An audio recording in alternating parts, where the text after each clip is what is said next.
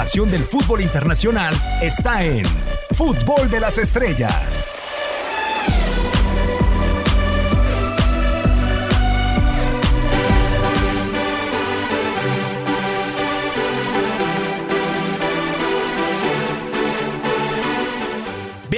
¿Cómo están? Un placer saludarlos. Nueva emisión de Fútbol de las Estrellas, martes 17 de marzo del 2020, bajo la dirección y controles operativos de Max Andalón, junto con Katia Mercader y el mismo Max Andalón. Soy Diego Peña, saludándolos en este micrófono y vamos a comenzar de la siguiente manera. Este es el mensaje. Hoy temprano por la mañana, Seferín lo autoriza y lo reordena. La Eurocopa pasa el 2021. Acá las palabras del máximo mandatario de la UEFA. Todos sabemos que este terrible virus que está por toda Europa hace al fútbol y a toda la vida y todas las actividades imposibles. Es por eso que nosotros decidimos parar todas las competiciones. Creemos que posponer la euro es la única oportunidad para, para darles la oportunidad a todas las ligas y a todos los torneos domésticos de poder terminar su competición. Eso no es una medida segura por ahora, pero deberíamos de pensar en la salud de los fanáticos y de los jugadores, los jugadores, y pensar también sobre el fútbol como un completo ecosistema. Es por eso que hemos decidido posponer la euro y estamos 100% seguros de que ayudaremos a las 55 asociaciones que están afiliadas a la UEFA, a las ligas europeas, a todos los clubes y a FIFPro. Alexander Seferín, el día de hoy. Katia Mercader, muy buenas tardes, ¿cómo estás? ¿Qué regreso tenemos el día de hoy a Mesa de Fútbol de las Estrellas? Un placer. Igualmente, Diego Peña, un gusto estar saludándolos, igual a Max Andalona, nuestros amigos en TUDN Radio.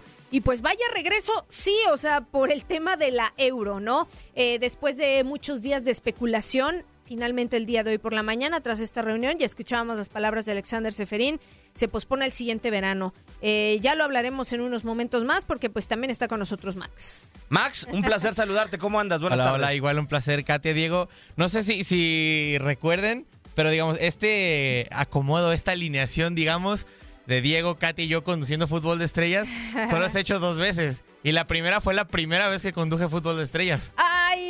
Bueno, pues ahí estamos ya en segunda ronda, ¿no? Cuánta emotividad en este eh, saludo. Que, bueno, es que no puedo olvidar la primera vez que es el, el, debut, de estrellas, entonces pues imagínate. No, totalmente de acuerdo. Es un hecho que marca muchas veces, así como ha quedado hoy marcada la Eurocopa, que nunca se había pospuesto y le toca en esta ocasión, Katia, sobre todo eh, descuadrar primero que nada, si hablamos del tema emotivo, una fecha especial en el 2020 eran 60 años de la máxima competición de selecciones de la UEFA. Es algo que se tiene que aplazar, pero a final de cuentas para toda la gente que nos sintoniza y que no tuvo la oportunidad de ver el video de Seferín, un, rostro totalmente desencajado del presidente de la UEFA. Sí, sí, sí, pero al final fue por unanimidad, Diego. O sea, 55, eh, los 55 miembros votaron, ¿no? Para esta medida. Y hay que recordar que también, bien lo decías, aparte del aniversario, el tema de que por primera vez iba a ser un evento multiciudad. Además. O sea, entonces, ¿qué te implica? Sí, mucho más infraestructura, mucho más planeación. Ya no lo estás dejando en manos de una nación, estás dejándolo en manos de muchas, ¿no? Y, y por esta situación, imagínate que el partido inaugural iba a ser en Roma. O sea, Roma, eh, eh, la capital de Italia, que ha sido de los países que más ha pegado el coronavirus. Sí, de incluso Max, hace dos semanas se hablaba ciudades con más casos eh, garantizados o más casos confirmados eran Italia, Roma, es decir, Londres y también me han hecho tres ciudades principales para la inauguración, para la final, incluso para cuartos de final. hoy se toma esta determinación porque la UEFA dice, a final de cuentas, digo, con todo y lo humano que nos pueda parecer el mensaje de Alexander Seferín, eh, hay que entender que también lleva un contexto económico en la parte de, atrás, ¿no? Y es que en la Eurocopa pasada se garantizaron dos mil millones de dólares, lo que se terminó ganando. Hoy no se puede resarcir el daño económico que tiene la UEFA, pero a final de cuentas, dice Seferín, dentro de las declaraciones que llegó a tener a lo largo del día, no nos podemos dar el lujo que la Eurocopa se juegue sin aficionados en los diferentes estadios, que se dispute estadios vacíos. Sí, efectivamente, como, como tú lo decías, un Seferín que lo notamos muy, muy, muy extraño. Eh, de hecho, normalmente, normalmente creo que yo no hablo así, pero para la traducción lo traté de hacerlo más parecido a lo, a lo que él hacía, pero se notaba hasta cierto punto casi hasta errático, como sin ganas de hablar. Y, incluso muchas veces, digo, aquí lo escucharon en el audio, pero en el video no, no, no miraba completamente a la cámara. De verdad era, era pues, un Seferín desconcertado. Y en cuanto a, la situación, creo que sí, evidentemente te perjudica el hecho de tener diferentes sedes en, de cara a que es más difícil todavía llenar estadios con esta situación porque tienes que viajar muchísimo más, porque la gente tiene que hacer una inversión mucho más grande, los fanáticos. y creo que pues sí, a final de cuentas en el aspecto económico es una buena decisión porque van a tener más, más aficionados, pero quién pues sabe, o sea, ¿eh? habrá que ver porque también ese año, o por lo menos se suponía, había Mundial de Clubes.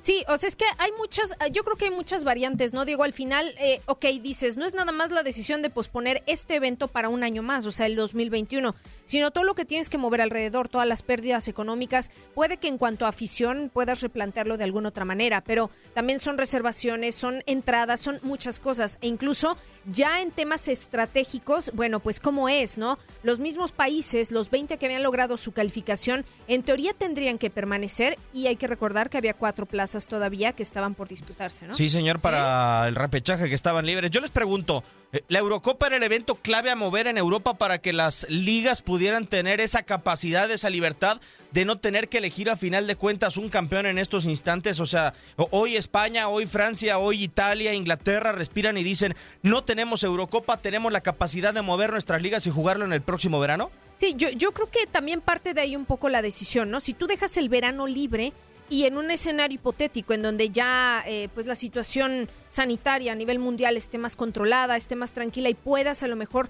finiquitar tus ligas domésticas y también los torneos continentales, o sea, el tema de Eurocopa y Champions League. Yo creo que puede, o sea, a ver, hay cosas muchas que las que, eh, que cuestionarse, ¿no? Como lo, lo, que decía Max, el tema del Mundial de Clubes, etcétera, porque al final todo tu calendario se tergiversa y se trastoca y cuadrarlo, si de por sí es difícil, cuadrarlo se vuelve todavía más complicado. Sí, a final de cuentas creo que alguien tenía que ceder, sea las competencias locales o sean las competencias de clubes de UEFA o la Euro. Pero sí era algo que, inevitablemente termina, terminaría pasando. En este caso fue la Euro la que se dio. Y sí, por lo mismo, creo que el hecho de, de, movilizar a tanta gente, que es un torneo que tanta gente espera, creo que sí era lo más lo más sensato porque, porque las competencias locales no es lo mismo a lo mejor tener que viajar primero a Roma y luego a Londres y luego a, a cualquiera de las otras sedes, a nomás a lo mejor si, si sigues al club o, quedarte en el mismo estadio de tu club o en tu ciudad, o a lo mejor viajar a una ciudad que esté a dos horas, es mucho menos riesgo y, y creo que es mucho más fácil para los aficionados y se perdería mucho menos dinero, que a final de cuentas sí la competición puede ser lo más importante o debería ser lo más importante después de la salud, claro. Pero sí es un factor que interviene muchísimo el dinero. Y sobre todo si vamos a poner en medio el tema deportivo, Katia Max, hay una situación que todavía le añade mucho más ética a esta elección de mover la Eurocopa al 2021. Para la Eurocopa, final de cuentas, ya tenemos un total de 18 clasificados. Está por disputarse y se jugarán de alguna u otra manera. Ni siquiera han comenzado esa fase de reclasificación que está pendiente con los diferentes seleccionados. ¿Cómo le haces en las diferentes ligas Ok, elegir un campeón es lo más sencillo. A final de cuentas dices, el primero se acabó, pero ¿cómo eliges y cómo colocas puestos de clasificación a la próxima Champions League? ¿Cómo desciendes equipos? ¿Cómo asciendes instituciones a los otros, eh, a las categorías máximas? Creo que había mucho más que hacer dentro de una liga local que dentro de la Europa League. Sí, o sea, como tal, porque... O la Eurocopa, perdón. O la Eurocopa, sí, de acuerdo. O sea, yo creo que son muchos más factores en, eh, eh, que tienes que considerar, ¿no? Si bien sabemos que en Europa cada liga tiene sus sistemas de ascensos, eh, descensos, etcétera, más o menos, o sea, puede haber una, una uniformidad, entre comillas, por decirlo así. Entonces, pues, ¿qué va a pasar? O sea, no, no desciende nadie, entonces recompones también tu calendario uno más cargado en una primera división, sea el país que sea, con más equipos, ¿no? O sea, entonces, sí son varias cosas que se tienen que contemplar, no es nada más, ah, bueno, sí, se pasa el próximo año ya. Que sí, a mí también coincido con Max, es la decisión más sensata, ¿no? Por cuestiones de salud y seguridad. Y a final de cuentas, te podrías ir a, digamos, la fácil, que es decir, bueno, pues tenemos la tabla, podemos así hacer, usar los puestos de censo, pero el problema, eh, digamos, un vigésimo y un décimo noveno clasificados, lo más probable es que no se hayan enfrentado a, los mismos equipos exactamente. Exacto. Quizá a uno le tocó enfrentar a, equipos mucho más altos en la tabla. Sí, sí, sí. O sea, no sé, por poner un ejemplo, en la Liga de España, que al último lugar le haya tocado enfrentarse al Real Madrid y al Barcelona ya las dos veces y al otro no. Entonces sí es, sí es algo más complicado por este mismo. Como, como tienes más partidos, es mucho más difícil que sea algo más equitativo. Pues esperar lo que se termina dando con cada una de las ligas dentro del mundo del fútbol. Lo que sí parece una realidad, Katia, es que es una Eurocopa que parece casi no sufre daños a comparación de lo que sí podía sufrir una liga. Ayer eh, eh, eh, leía un tuit de Jean-Michel Aulas, demasiado atrevido, el presidente del Olympique de Lyon, y proponía a la Ligue 1 de Francia, que era totalmente descarado para mi punto de vista. hoy el Lyon ocupa la séptima posición de la clasificación general en Francia. el tipo proponía que se realizara un promedio de puntos conforme a la relación de las últimas cinco temporadas en la Liga de Francia. Eso dejaba a Lyon segundo clasificado y con el último boleto a la próxima Champions League. O sea, es totalmente descarado e injusto. Es muy descabellado, ¿no? A ver, yo entiendo que ante esta situación de crisis puedan salir muchas ideas, ¿no? Pueden gustar, no gustar, ser lógicas o ilógicas. Al final la gente pues lo habla y lo propone, ¿no? Pero lo cierto de todo esto fuera del, pues sí, del perfil raro que pueda tener este tweet, eh, eh, no sé, eh, yo creo que tenemos que eh, tomar como la medida más sensata, ¿no? Y bueno, claro, cada liga eh, tendrá la mejor decisión, pero a ver, finalmente el tener un tuit de ese tamaño en donde pides un promedio es totalmente descabellado, ¿no? Ah, digo, o sea, no, no, no, bueno, ni siquiera se puede discutir. No, no más faltaba que el presidente de la Mion dijera, y si mejor lo hacemos por orden alfabético. Pues sí, ya entro yo primero, ¿no? Y pues sí, o sea, se corona y ya Sí, sí, sí. ya no más faltaba eso. Es que es el colmo, o sea, en ese sentido, ¿no? Y te digo, fuera del rollo de que se pueda prestar a lo mejor este tipo de situaciones, em, yo creo que sí, o sea, de la manera en la que sea, como se decida, va a terminar alguien que va a ser injusto, eh, justo o injusto, ¿sabes? O sea, me refiero a como, como Max lo decía. A lo mejor a un equipo X no le tocó enfrentarse con el equipo Y y por lo tanto eh, podría estar arriba en la tabla porque el final del calendario para ellos era más asequible. O que falta un duelo directo entre ellos. Sí, por supuesto. Hoy en Italia la Lazio se tiene que medir próximamente en cuatro jornadas más a la Juventus. Hoy es uno y dos de la clasificación general en la Serie A. Y solo por un punto de diferencia. Exactamente. O sea, sería muy complicado tratar de solapar y cubrir este tipo de situaciones. De la competencia continental de selecciones nos vamos a las de clubes. 27 de junio es el tope, Katia, o por lo menos la fecha que propone 27 para la Champions, 24 para la Europa League, no descartando el famoso Final Four para la Champions League. Es extremadamente raro y desde mi punto de vista con la Champions a comparación de las ligas sí se tiene que poner un límite, sí hay que definir un campeón para poder comenzar a trabajar lo que será una próxima temporada. Sí, de acuerdo, o sea, de acuerdo, yo creo que el tener la final de Champions, que es un mes prácticamente más allá de la fecha inicialmente propuesta, sí, ¿no? Estás hablando de un mes. Eh, bueno, o sea, y, el formato de Final Four, bueno, e, es no sé, no es habitual, ¿no? O sea, no es esperado por lo menos. Pero pues también dentro de las situaciones más sensatas, a mí no me parece pues una mala propuesta, ¿no? Al final, tres días antes Europa League. Y a final de cuentas es más complicado en este caso porque tanto el campeón de la UEFA Europa League como el de la Champions tienen cupo para la Champions siguiente. Entonces, pues creo que en ese, en ese aspecto sí se tendría que jugar. Digo, salvo que quede campeón el Manchester City, ahí no. Ay, no, Max, eso es imposible por donde se vea, ¿no? todavía no sabemos. Digo, como van las cosas del Liverpool Pierda eliminado. todo el Liverpool y gane no, todo no, no, el no, no, me refería a campeón de Champions League. Ah, pensé porque que digo, como el campeón tiene, sí, tiene para la siguiente. habría que entregarle la plaza a alguien más porque tiene la sanción por parte de la UEFA. Pero sí, como tienen cupos, ahí sí se tendría que jugar todo o, apresurarla o, no sé qué habría. Creo que a final de cuentas por esto mismo es porque por lo que la UEFA termina por hacer esta decisión de, postergar la euro. Sí. La UEFA tiene todavía una decisión pendiente. ¿Qué va a hacer con la UEFA Nations League de la próxima temporada? Exactamente, porque no hemos contemplado la UEFA Nations League. Sí, y se va a empatar prácticamente con la euro. O será un prólogo. Ah. Mira, hasta lo que yo sé, la UEFA va a crear dos comités al momento. Uno, que es el de finanzas generales, ¿no? De todo lo de ingresos y egresos, pérdidas por, por parte de las competiciones. Y otro de calendarización, que yo creo que ahí es donde va a estar la clave de todo esto. ¿Cómo empatas o no los eventos? O sea, ¿cómo hacerle para que tus calendarios no se te empalmen? No, por ejemplo, la, la euro no se empalme con el tema de Nations, o sea, o con las eliminatorias. es muy complicado, o sea, yo no me lo puedo ni imaginar, porque aparte de todo, pues también, o sea, tienes eh, el factor de tus ligas domésticas. Entonces, o sea, de por sí el calendario ya es pesado al día de hoy, ahora con esto postergado, pues yo creo que eh, en cuanto a, gestión va a ser mucho más. Y, ¿eh? nada más porque este año no había Mundial de Clubes. porque se cambió. Cierto. Si no hubiera sido otro. Pero yo tengo una duda. Más allá de que la UEFA quiera proteger a sus selecciones y que quiera que jueguen entre ellas, ¿de qué le sirve la próxima UEFA Nations League? No, bueno, pues a lo mejor podría postergarla también. No, y se decía porque, o sea, originalmente el propósito de la Nations League es para que las fechas FIFA no se jueguen sin sentido. Exactamente. Sí, claro. Que no sean partidos amistosos sin nada que ganar. Sí, a final de y digo, dentro de, de lo que cabe y de que si es un torneo oficial y todo eso, el ganar la Nations League, a lo mejor porque la ganó Portugal, que es una selección que no tiene demasiados, o nomás tenía un título para ese entonces.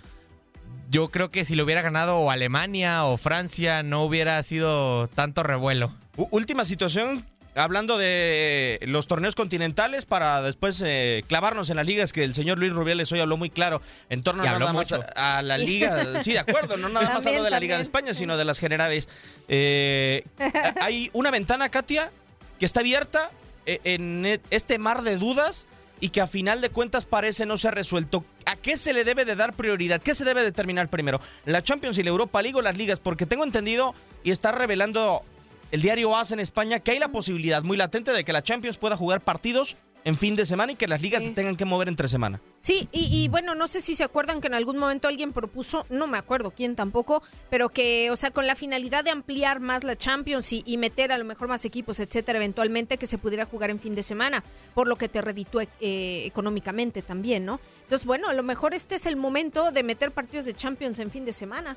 O sea, si, a ver, si se presta la situación, ¿por qué no hacerlo? ¿Será abrirle la puerta a la Superliga que tanto quiere Agnelli? A lo mejor. O sea, y, además también, digamos, podrías tener, a lo mejor no tener un equipo para cada competencia, pero por ejemplo, si juegas, eh, si juegas únicamente liga, juegas los sábados, sábados, sábados y tienes, sigue semana de Champions, mandas al equipo titular o a jugar otro sábado y a lo mejor un suplente te jugaría entre semana. Pero y tendrías un espacio de una semana y una semana entre cada partido. Pues sí, o sea, por los descansos, ¿no? Sí. Va a ser extremadamente difícil. Antes de ir a la pausa, vamos a cerrar con el tema de las ligas. Escuchamos a Luis Rubiales precisamente hablando de que terminar el 30 de junio no es un límite para ninguna liga en el mundo. Acá las palabras del presidente de la Real Federación Española de Fútbol.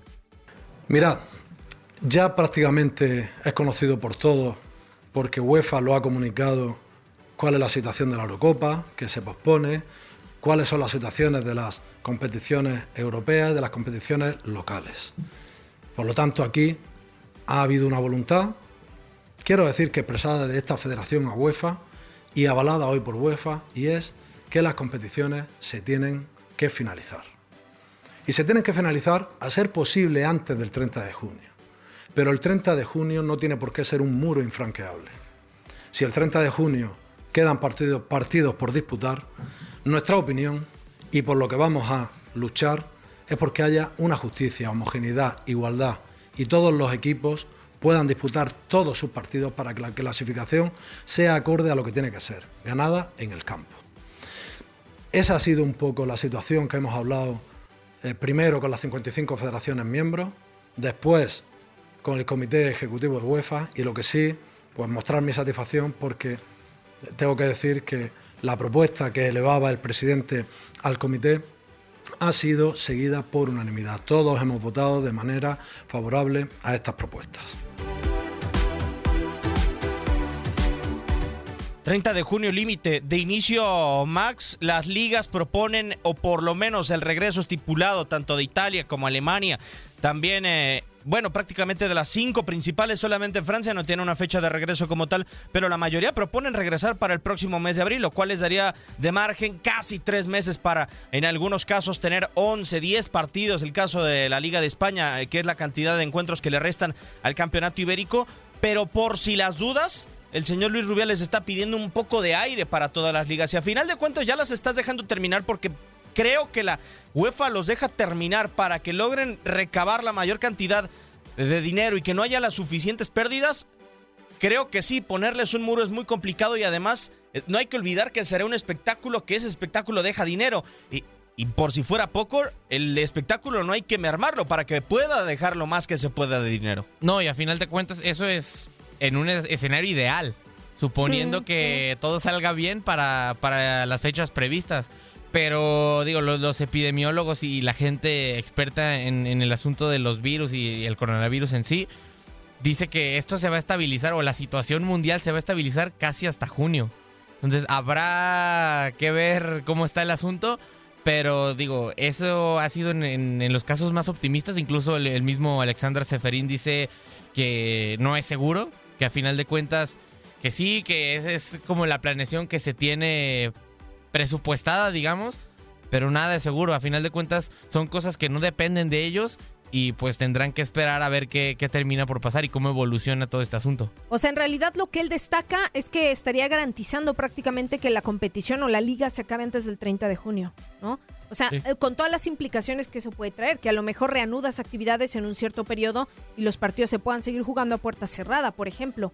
O sea, hay, hay equipos que también, a ver, hay que recordar que mm, la mayoría de equipos, o bueno, mm, en España sí, pero ahorita el tema del Napoli, ¿no? Que ya convocó un entrenamiento. Eh, o sea, los, los jugadores, también está la gente eh, sin la actividad normal, pues, o sea, los jugadores no están teniendo los entrenamientos como es debido. Eh, entonces, no sé, o sea, de alguna manera toda esta situación pues puede afectar, ¿no? al, al regreso, pues, por decirlo de alguna manera. E, es muy difícil para los presidentes de cada una de las ligas.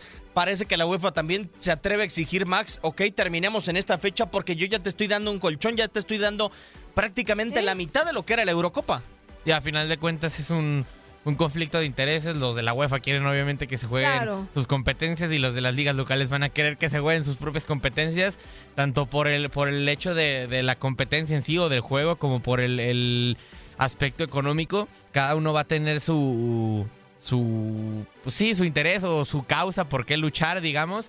Y yo creo, como, como decía anteriormente, que lo más sensato va a ser jugar las competencias de liga porque y, algunas de copa como la FA Cup, que son las que te otorgan cupos a las siguientes competencias europeas.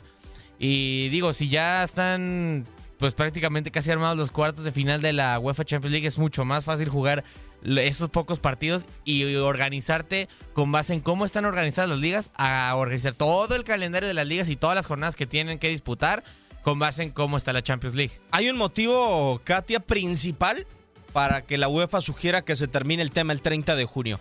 Por lo general los contratos de los futbolistas terminan el 30 de junio y es un tema legal, o sea, ¿cómo le vas a hacer? Y ya estaremos teniendo una entrega el próximo jueves de la lista de los principales futbolistas que les quedaría prácticamente un año o seis meses de contrato, pero ¿cómo le haces para jugadores que terminan su contrato el 30 de junio mantenerlos en competencia?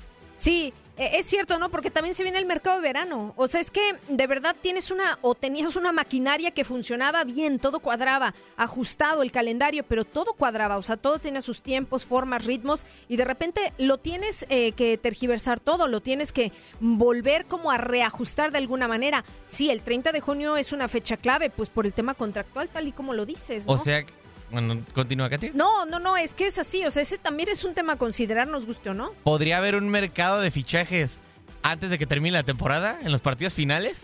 Es que va a ser muy difícil, o sea, porque como le dices a un jugador que ya pertenece a una institución y está peleando por otra. Sí, juega y sigue con esa camiseta, ¿no? O sea, sí, no sé, es, es, es muy extraño, o sea, en realidad. Por lo pronto nosotros vamos a ir a corte comercial a través de TUDN Radio y estaremos platicando del otro lado del mundo también, de lo que sucede en el continente americano, porque la Copa América también tendrá el mismo calendario en el 2021 con la sede tanto de Argentina como de Colombia. Por si fuera poco, estaremos hablando de la oferta del Real Madrid posiblemente planteada al cuadro de Liverpool por Sadio Mane, 130 millones de euros, pero es el goleador que necesita el equipo blanco. Vamos a hacer la pausa y regresamos a Food Estrellas.